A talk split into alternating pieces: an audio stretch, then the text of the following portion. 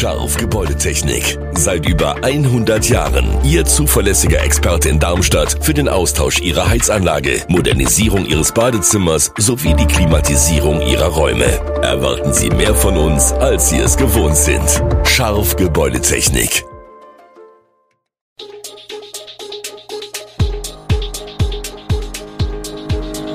Gude, unser morgendliches News Update. Das Wichtigste aus Südhessen für Sie im Überblick. Guten Morgen aus Darmstadt an diesem 19. Juni. Hackerangriffe und ihre Folgen, das Jahr danach. Gewinner der Bürgermeisterwahl im Fischbachtal steht fest. Ein Toter bei Dachstuhlbrand eines Wohnhauses in Weiterstadt. DFB-Pokal, Lilien treffen auf alte Bekannte. Das und mehr gibt es heute für Sie im Podcast. Erinnern Sie sich an die Hackerangriffe auf verschiedene Firmen in der ganzen Region vor einem Jahr. Wir schauen zurück auf diese Attacken, deren Folgen und die daraus gezogenen Konsequenzen. Die Nachwirkungen dieser Angriffe beschäftigten die Betroffenen über einen langen Zeitraum, teils bis ins Frühjahr 2023 hinein. Spektakulär waren die Hackerangriffe, die sich am 12. Juni 2022 zugetragen haben, auch wegen ihrer Weitläufigkeit. Internetseiten von Stadtwirtschaftsunternehmen ließen sich zeitweise nicht aufrufen. In Mainz waren 1800 Stadtwerke-Mitarbeiter nicht über ihre Mailkonten erreichbar. In den Tagen danach wurde offenbar, dass die Attacke immer weitere Kreise zog. Im Falle der Integra wurden Kundendaten abgefischt und im Darknet veröffentlicht, eine 15 Millionen Euro schwere Lösegeldforderung zahlte der Versorger nicht. Abgeschlossen sind die Folgen des Angriffs aber nicht, einerseits durch die noch immer laufenden Ermittlungen der Generalstaatsanwaltschaft Frankfurt, die am Freitag noch keinen aktuellen Verfahrensstand übermitteln konnte, andererseits bleibt der Schutz vor Angriffen eminent wichtig.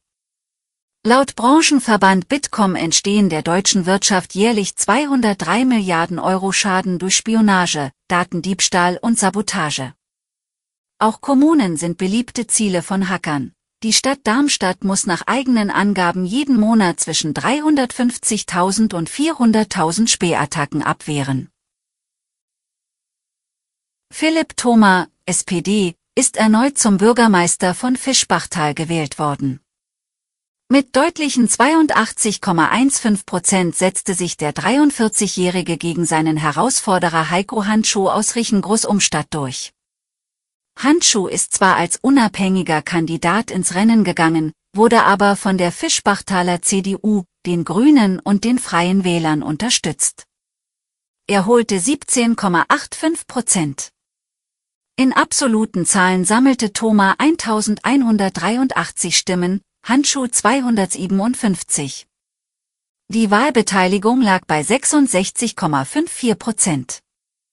Thoma, der die Wahl bereits vor sechs Jahren gewonnen hatte und sich damals gegen zwei Mitbewerber durchgesetzt hatte, lebt seit drei Jahren mit seiner Frau und den zwei Söhnen in Niedernhausen. Der Dachstuhl eines Mehrfamilienwohnhauses mit acht Parteien in der Hallgartenstraße in Weiterstadt ist am Sonntagmorgen aus bislang ungeklärter Ursache in Brand geraten. Wie die Polizei mitteilte, wurde der Brand um 4 Uhr und 5 Minuten durch Nachbarn bei den Leitstellen von Feuerwehr und Polizei gemeldet. Während der Löscharbeiten fand die Feuerwehr eine tote Person in einer Wohnung. Zu den Ursachen und der Identität der verstorbenen Person machte die Polizei bislang keine Angaben. Zu Beginn konnte die Brandbekämpfung nur von außen über Drehleitern erfolgen.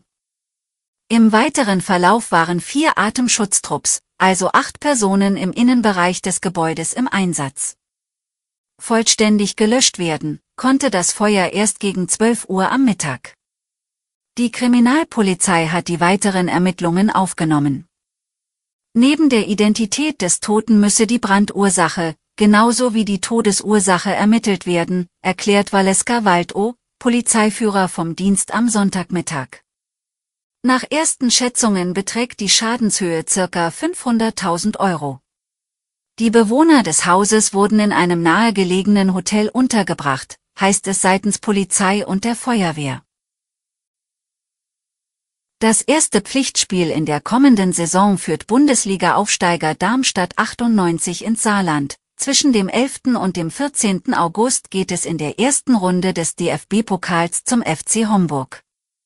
Das letzte Duell gegen Homburg gab es am 4. Dezember 1992. Damals gewannen die Lilien mit 3 zu 2. Die Lilien gehen zwar als Favorit in die Partie, doch Darmstadts sportlicher Leiter Carsten Wehlmann warnt bereits vor der starken Regionalligamannschaft, die die Saison als Tabellenvierter beendet hat. Dennoch wolle der SV 98 seinem Anspruch gerecht werden und sich für die nächste Pokalrunde qualifizieren. Der Südwestpokalsieger und Regionalliga-Aufsteiger TSV Schott Mainz hat derweil das Traumlos Borussia Dortmund gezogen. Der SVW in Wiesbaden spielt zu Hause gegen Titelverteidiger RB Leipzig. Bundesligist FSV Mainz 05 muss zum Zweitliga-Aufsteiger SV Elversberg. Der erste FC Kaiserslautern gastiert bei Rot-Weiß Koblenz und Lok Leipzig erwartet Eintracht Frankfurt. Die zweite Hauptrunde folgt ab Ende Oktober, das Achtelfinale Anfang Dezember und die weiteren Runden dann im kommenden Jahr. Das Finale findet am 25. Mai 2024 in Berlin statt. Am Samstagabend hat Superstar Sting in der Wiesbadener Brita Arena den Startschuss zur Open-Air-Konzertreihe We Love Music gegeben, die am 21. Juni von Lionel Richie und am 25. Juni von One Republic fortgeführt wird. Dafür waren in der Woche zuvor aufwendige Umbauarbeiten nötig, denn im Stadion regiert sonst mit dem SVW in Wiesbaden der Fußball. Im vergangenen Juni mussten die Konzerte unter anderem mit Sarah Connor und Ray Garvey aufgrund von Mängeln im Sicherheitskonzept kurzfristig an andere Veranstaltungsstätten im Rhein-Main-Gebiet verlegt werden. Im Frühjahr war das überarbeitete Konzept für dieses Jahr genehmigt worden. Das Konzert mit 13.500 Besuchern hatte etwas von einem XXL-Sommerfest mit vielen alten Bekannten, in der Luft lag Bratwurstduft, die Sonne strahlte, alle waren fröhlich und dazu gab es in bewährter Form die Musik, die man seit Jahrzehnten liebt. Sting war dabei mit 71 Jahren nicht nur unglaublich athletisch anzusehen im engen grauen Shirt zur weißen Jeans, seine Stimme klang auch noch genauso kraftvoll und sicher wie vor 30 Jahren. Das Konzert blieb ohne Zwischenfälle, wenngleich die Sanitäter so manchen Einsatz im Stehbereich hatten, wo Aufregung und Hitze auf den Kreislauf schlugen. Alle Infos zu diesen Themen und noch viel mehr finden Sie stets aktuell auf www.echo-online.de.